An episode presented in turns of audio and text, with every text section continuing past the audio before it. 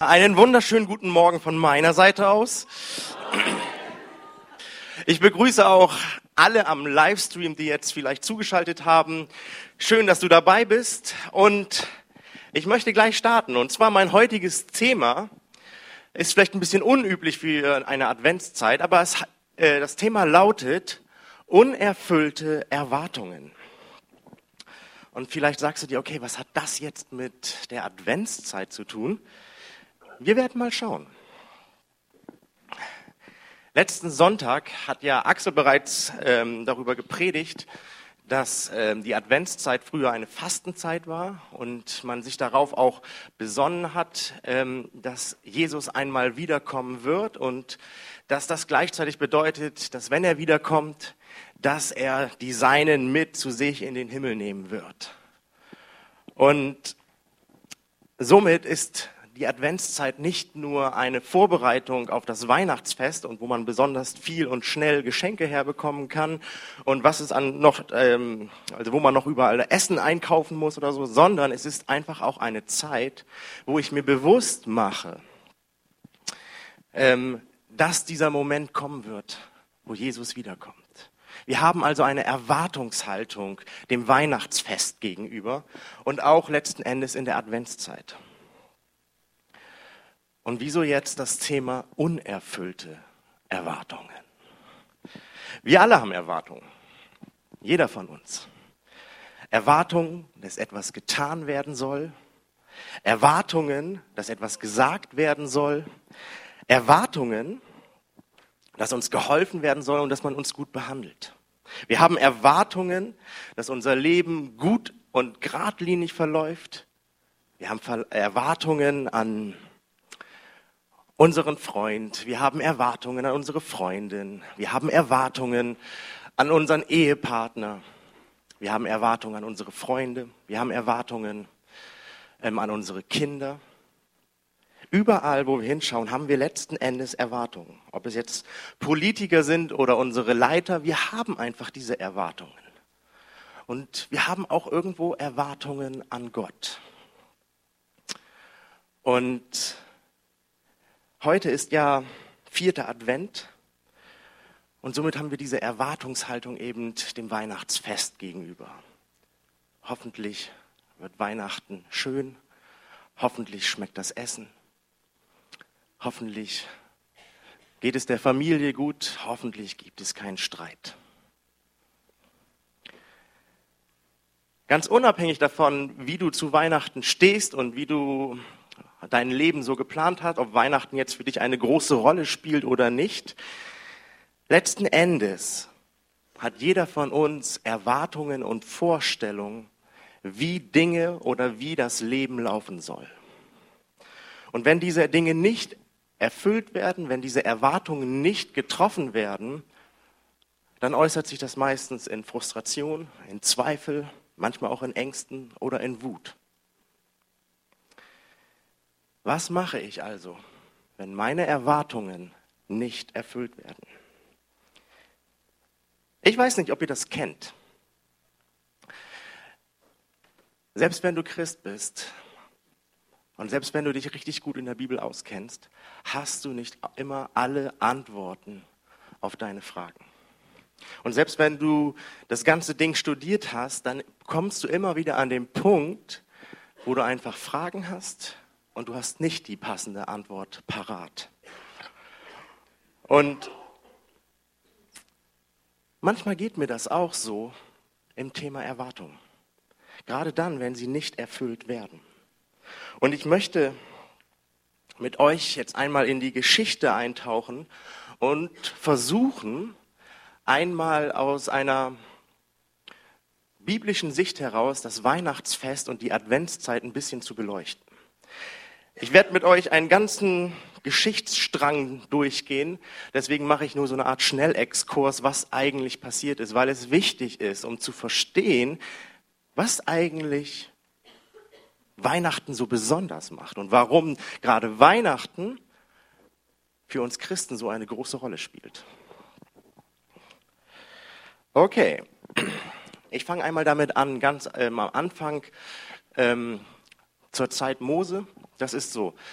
Gott hat sich das Volk Israel als sein Eigentumsvolk erwählt.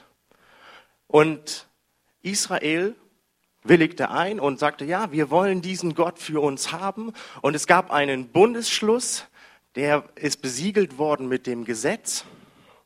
Das war das Bundeszeichen und das Volk akzeptierte das.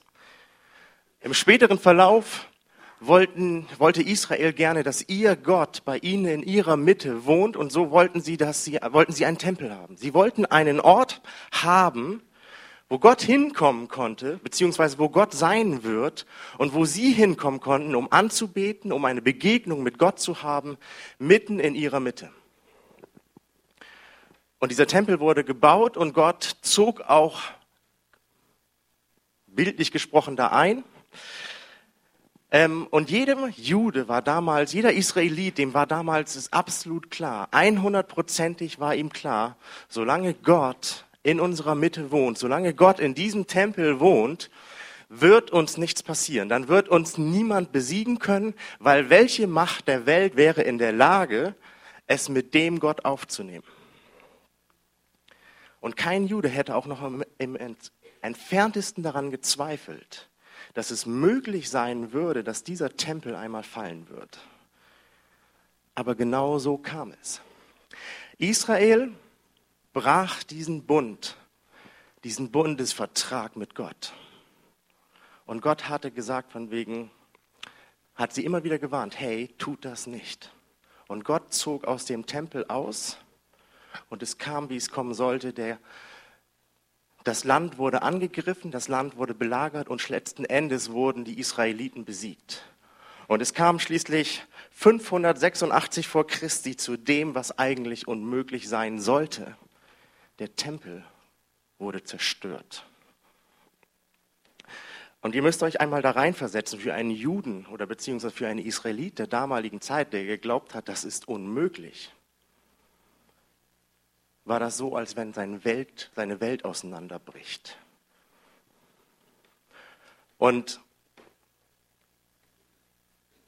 zu diesem Zeitpunkt oder von diesem Zeitpunkt an war es so, dass das Volk Israel immer und immer wieder von anderen Völkern angegriffen worden ist, besiegt worden ist, versklavt worden ist und unter Fremdherrschaft gestellt worden ist.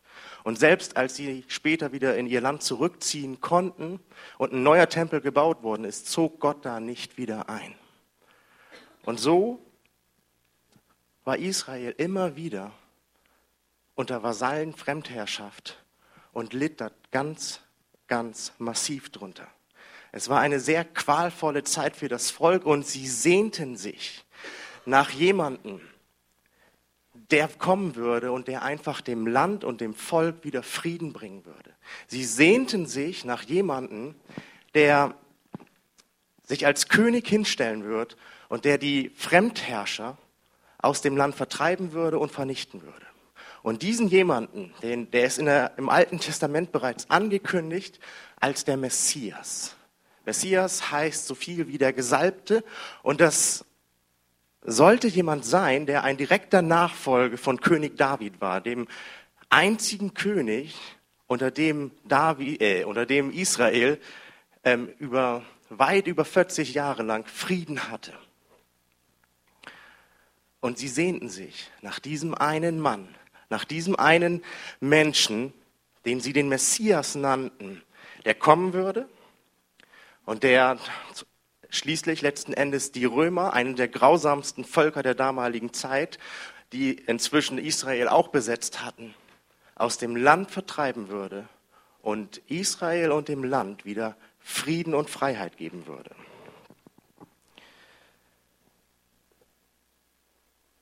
Und wir befinden uns jetzt quasi in dieser Zeit, wo die Römer das Land besetzt haben. Und in dieser Zeit kommt Gott hinein und sendet seinen Sohn, ein Teil seiner, seiner göttlichen Person auf die Erde als diesen Messias.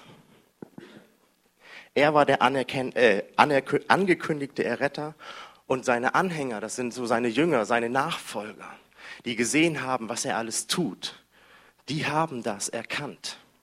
Die haben gesehen, was er drauf hatte, aber sie hatten eine andere Erwartung, als man glaubt. Ihre Erwartung war, dass Jesus Christus irgendwann sich auf den Thron bzw. die Herrschaft an sich reißen wird, dass er die Römer besiegen wird, dass er mit großen Armeen kommen wird und die Römer aus dem Land werfen wird, sie vertreiben wird und das Land wieder in Freiheit leben wird. Das war ihre Erwartungshaltung an Jesus Christus. Sie haben nicht im entferntesten an etwas anderes geglaubt als an diesen Messias. Und das betrifft die Jünger genauso wie alle anderen. Und darauf haben sie sich festgebissen. Und doch kam es anders. Anstatt dass Jesus Christus die Herrschaft im Land übernommen hat, wurde er, nachdem er richtig viel im Land gewirkt hat, gefangen genommen und qualvoll hingerichtet. Wieder eine Situation, die anders gekommen ist, als sie es erwartet haben.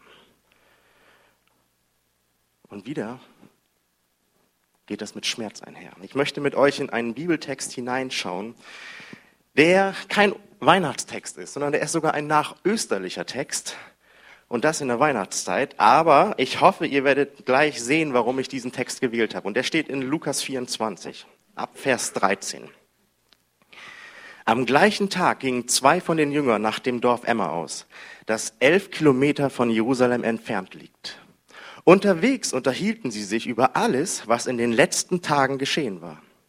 Als sie so miteinander sprachen und sich Gedanken machten, kam Jesus selbst hinzu, schloss sich ihnen an. Und sie waren mit, wie mit Blindheit geschlagen und erkannten ihn nicht. Also wir finden uns jetzt nach der Kreuzigung, Jesus ist wieder auferstanden, er ist wieder lebendig, aber das konnte sich damals und heute ja eigentlich fast immer noch kaum einer vorstellen, wie sowas möglich ist. Und Jesus fragte, was beschäftigt euch denn so sehr? Worüber redet ihr? Da blieben sie traurig stehen. Und einer von ihnen, er hieß Kleopas, sagte, du bist wohl der einzige Mensch in Jerusalem, der nicht weiß, was in den letzten Tagen sich dort abgespielt hat. Was denn? fragte Jesus. Sie erwiderten, das mit Jesus von Nazareth, der ein Prophet vor Gott und dem ganzen Volk war, mit wunderbaren Taten und Worten. Aber unsere Hohepriester und die Oberen haben ihn zum Tode verurteilt und ans Kreuz nageln lassen. Dabei haben wir gehofft, dass er der sei, der Israel erlösen würde. Erwartungshaltung ist manchmal etwas wie eine Blockade, dass wir nicht mal das Offensichtliche sehen. Sie waren so in ihrem Denkschema drinne, dass sie nicht mal erkannten, wer gerade mit ihnen mitgeht. Sie konnten sich nicht vorstellen, dass es Gott auch möglich sein könnte, dass Jesus Christus wieder von den Toten zum Leben zurückkehrt. Aber genau das war hier gerade geschehen. Drei Tage später holte Gott Jesus wieder zurück. Und diese beiden Jünger erkannten es nicht. Sie waren jetzt nicht einer von den Jüngern, also nicht einer, ähm, sie gehörten nicht zu den zwölf, zu den Zwölfen, die vielleicht einige noch kennen oder ähm, die, den meisten ist das bekannt. Aber es gab noch eine größere Schar von Nachfolgern Jesu Christi und da werden sie wohl zugehört haben, den 150. Das war eine Gruppe, die zum Ende seines Dienstes, sage ich mal, ähm, Jesus nachgefolgt ist und er hatte am Schluss eine ganze Menge eben von diesen Anhängern. Und da werden sie wahrscheinlich zugehört haben. Aber wie alle anderen Jünger auch, waren sie Begleiter von Jesus und sie hatten eben diese Erwartung an Jesus, dass er derjenige sein soll, der einmal die Herrschaft über das Land an sich nehmen wird. Denn sie haben gesehen, was Jesus alles kann. Sie haben gesehen, wie er Menschen geheilt hat, wie er Menschen befreit hat. Sie haben gehört, was Jesus Christus liebevolles sagte zum Volk und wie liebevoll er war bei allem, was er tat und wie hoffnungsvoll er predigte und das Wort ganz anders auslegte, als es die Schriftgelehrten und Pharisäer taten. Die Pharisäer waren so eine religiöse Gruppe der damaligen Zeit. Sie erlebten seine Vollmacht in allem, was er getan hat. Sie erlebten seine tiefe und enge Verbundenheit mit Gott dem Vater. Und genau das sollte doch das Zeichen auch sein von dem Messias, der kommen würde, um Israel zu befreien. Es war doch logisch, dass sie dann den Rückschluss machen, okay, Jesus wird dieser Kriegsherr sein, der dem Land wieder Freiheit bringt und der letzten Endes uns wieder den Frieden bringen wird. Sie waren mit dabei. Sie haben das Evangelium erlebt. Sie haben es nicht nur gehört, so wie wir heute, sondern sie waren dabei. Aber sie haben es nicht verstanden. Falls du hier neu bist oder vielleicht auch am Livestream neu bist und gar keine Ahnung hast, was das Evangelium ist, ich möchte dir in drei kurzen Schritten einmal ganz schnell erklären, von wegen, was dieses Evangelium ist. Und zwar folgendes. Erstens, der Sinn der, des Lebens besteht laut der Bibel darin, dass du Gott lieben sollst dass du deinen Nächsten lieben sollst. Das sind die Menschen, mit denen du tagtäglich zu tun hast, die du begegnest, die einfach in deinem direkten Umfeld sind. Und dass du dich selber lieben sollst. Das ist der Sinn des Lebens. Zweitens, doch leider kriegen wir das nicht immer hin. Selbst bei den Menschen, die ich am liebsten habe, gelingt es mir nicht immer, liebevoll zu handeln, liebevoll zu agieren.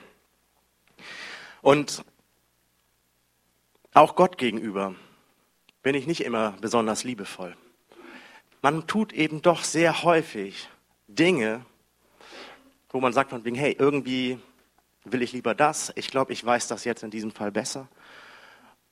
Und ich liebe Gott eben nicht so stark. Und gleichzeitig liebe ich mich selbst auch nicht stark genug, denn ich tue Dinge, die meinem Körper, die meiner Seele, die meinem Geist schaden. Ich tue Dinge, die mich zerstören.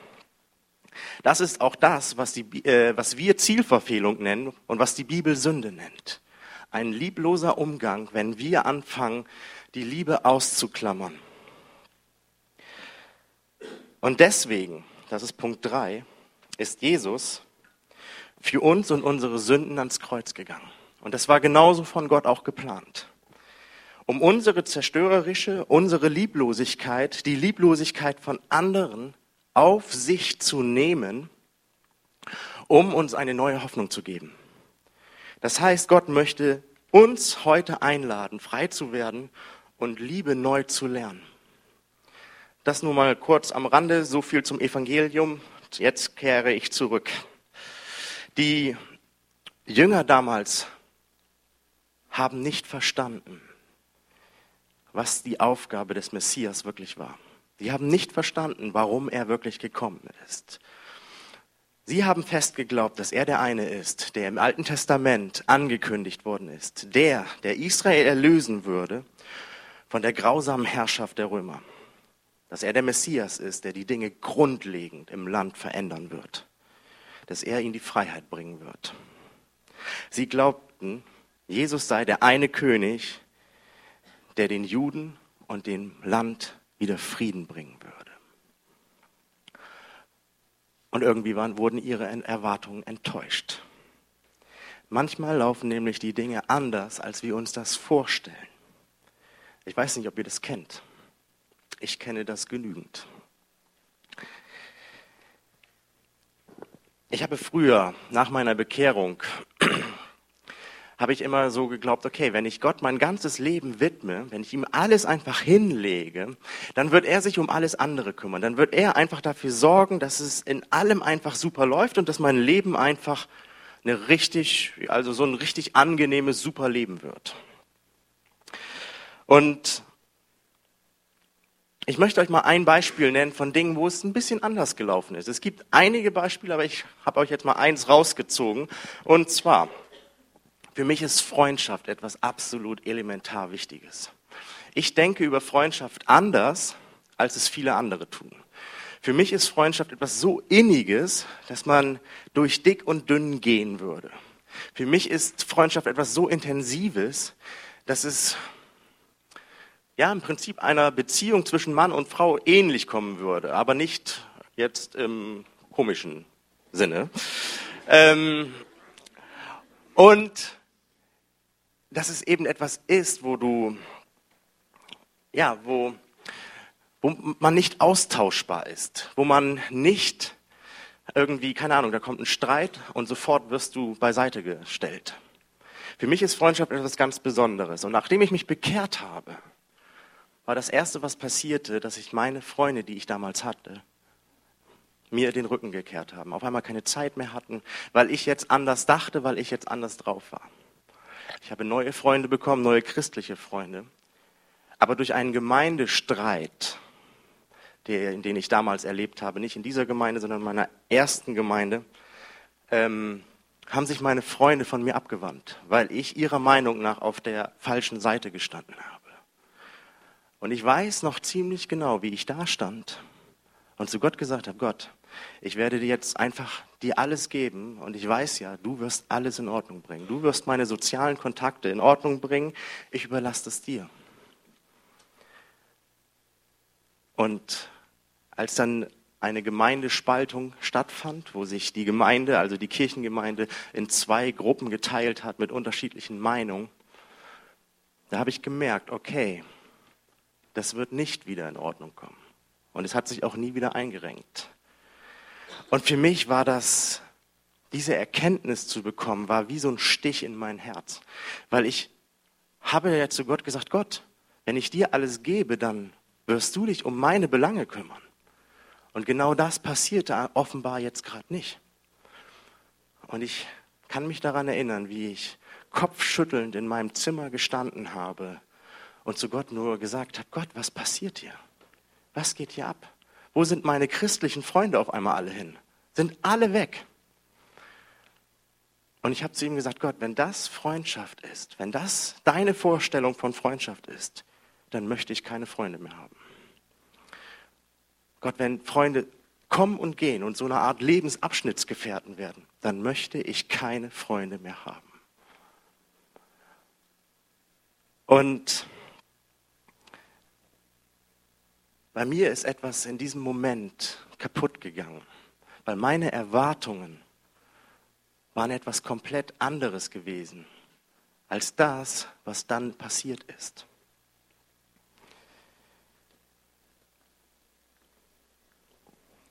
Meine Erwartungen haben sich nicht erfüllt. Zumindest dachte ich das.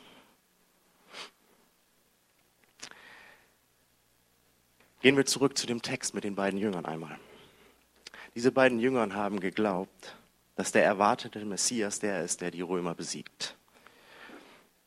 Niemals hätten sie sich vorstellen können, dass Gott einen viel größeren Rettungsplan ausgearbeitet hat, als einfach nur einen Kriegsherrn irgendwo hinzustellen, der das Land befreit. Und das ging den ganzen anderen Jüngern genauso. War Jesus nicht der, den, den sie alle erwartet haben? Doch, das war er. War Jesus nicht der König aus dem Stammbaum Davids? Doch, das war er. War Jesus nicht derjenige, der gekommen war, um Israel zu befreien und den Frieden zu bringen? Doch, das war er. Aber er war eben kein Kriegsherr, sondern ein normaler Mensch, der die Liebe Gottes zu uns Menschen wieder aufzeigen wollte und der den Weg zu Gott neu definieren wollte. Gottes Plan war es nie, die Römer zu vernichten und Israel wieder ein freies Land zu schenken. Gottes Plan war viel umfangreicher und viel intensiver und tiefer. Gottes Plan war es nämlich, dass, dieser, dass genau dieser Messias, dass, also dass Jesus genau dieser Messias sein sollte, eben aber auf einer ganz anderen Art und Weise. Gott wollte, dass Israel komplett frei sein kann. Nicht nur von einem Volk, sondern dass Israel die komplette Freiheit erleben kann. Und dass wir heute die komplette Freiheit erleben können. Dass jeder Mensch auf diesem Planeten die komplette Freiheit erleben kann. Das war Gottes Plan. Nicht einfach nur die Freiheit eines Staates. Als der Mensch anfing, seine eigenen Pläne und Wege zu gehen, weil er sich dafür entschieden hat, okay, ich glaube, ich muss mich selbst um meine Belange kümmern und ich glaube nicht so wirklich, Gott, dass du es einmal gut mit mir meinst. Da ist etwas mit uns passiert. In uns ist der Egoismus geboren. Und der Egoismus steht der Liebe absolut feindlich gegenüber, weil der Egoismus denkt nur an sich.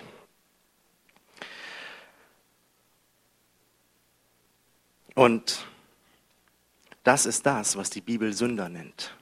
Ein Mensch, der nur an sich selbst denkt.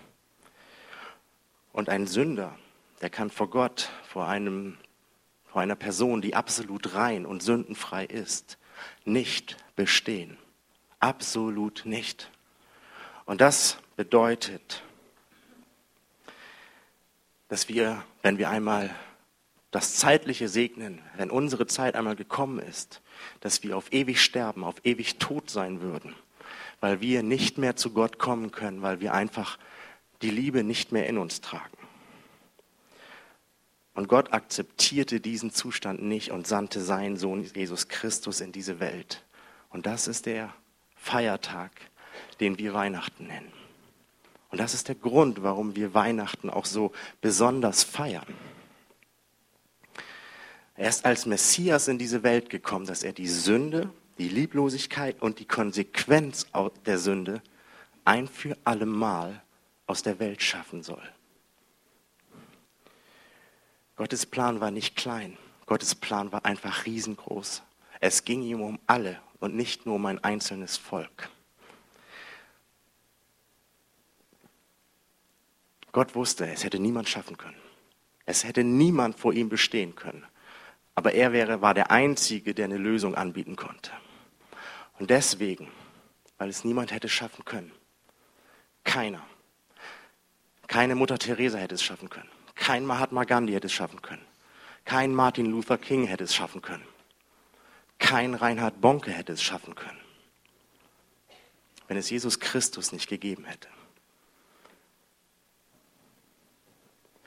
Jesus nahm unschuldig, so wie er war, die Sünde, die Lieblosigkeit und die Lieblosigkeit der anderen auf sich und starb mit ihr zusammen. Und dadurch ist die Konsequenz der Sünde ausgelöscht worden.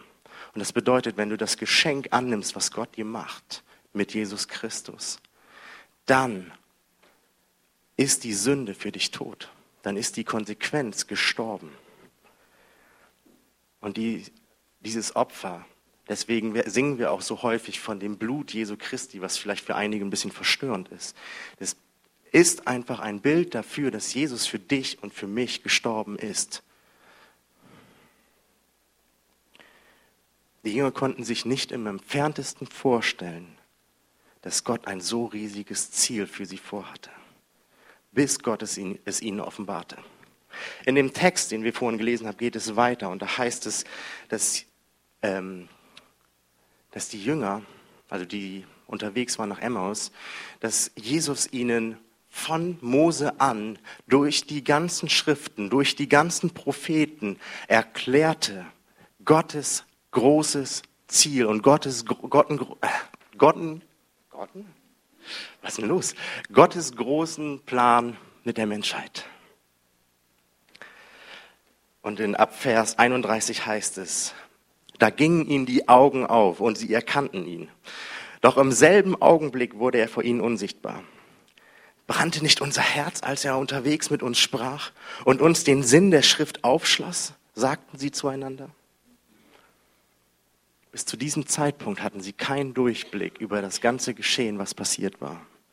Und auf einmal ist es ihnen wie Schuppen von den Augen gefallen, nachdem Jesus es ihnen offenbart hatte unsere Erwartungen, die wir an unser Leben, an unsere Mitmenschen haben, sind leider, und ich sage es jetzt, Gott sei Dank, nicht die Maßstäbe, mit denen Gott, es, Gott misst. In der Geschichte mit meinen Freunden, die ich über mich gerade vorhin erzählt habe, ist es nämlich so, dass ich damals tief verletzt war und keine Freunde mehr wollte.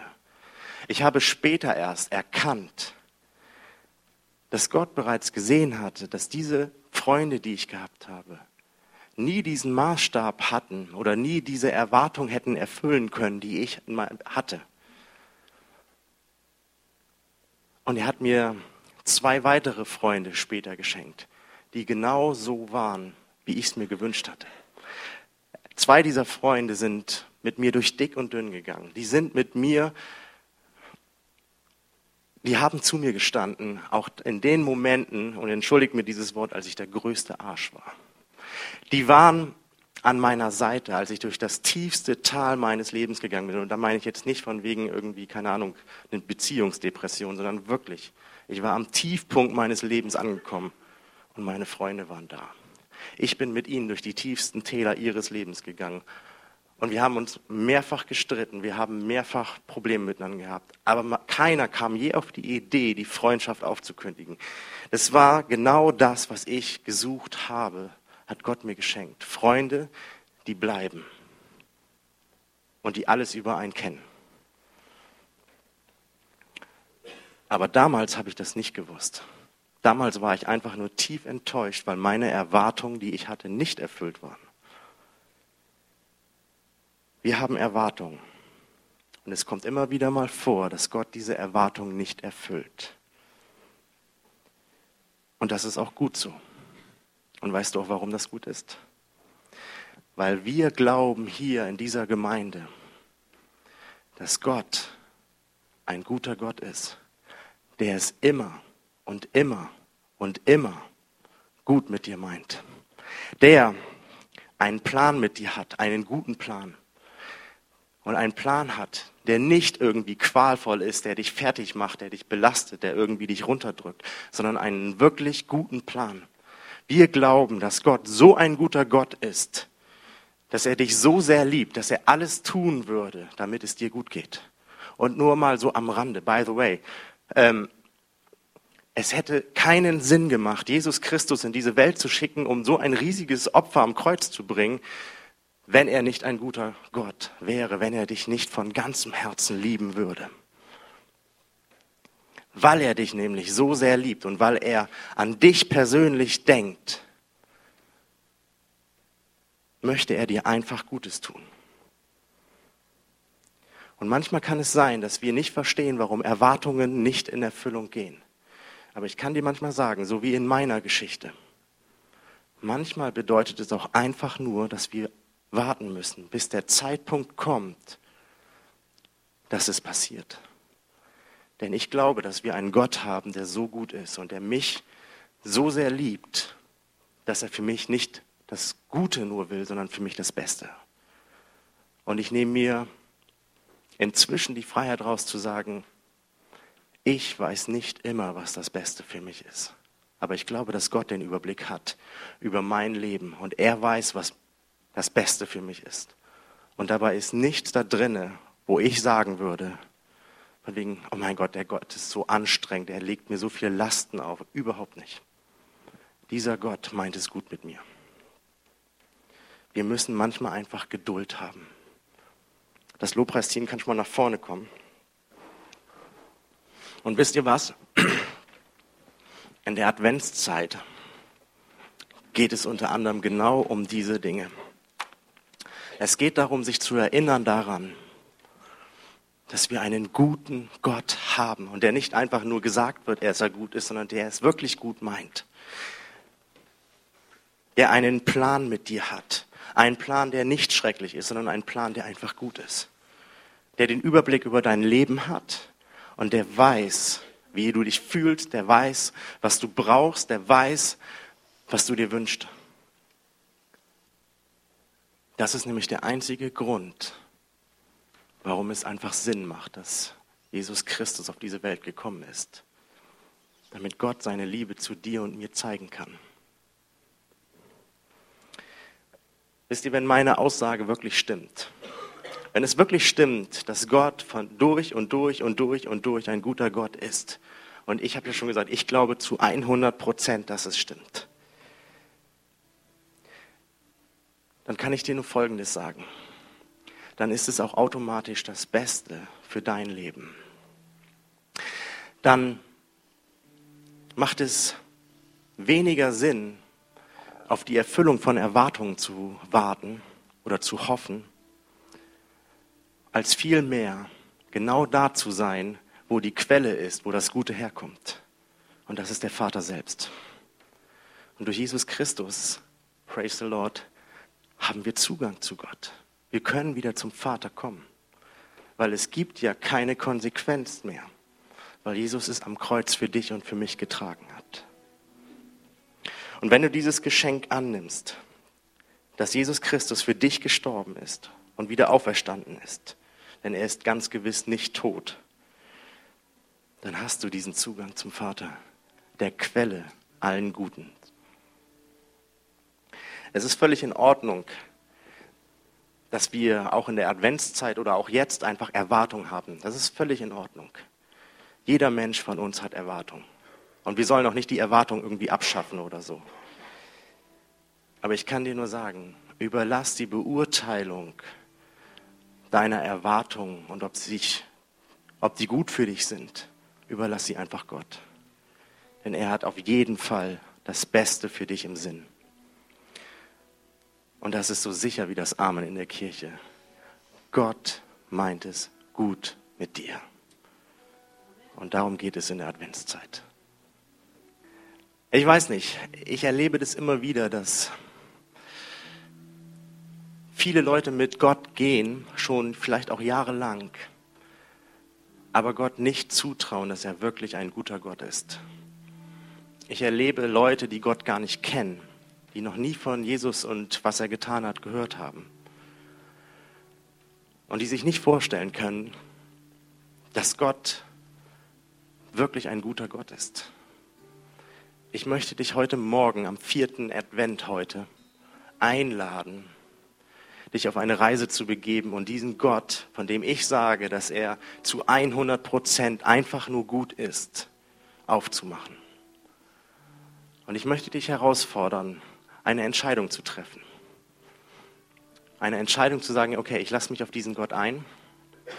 Ich möchte mit diesem Gott zusammen durch mein Leben gehen. Und dafür möchte ich einfach mit euch einmal beten.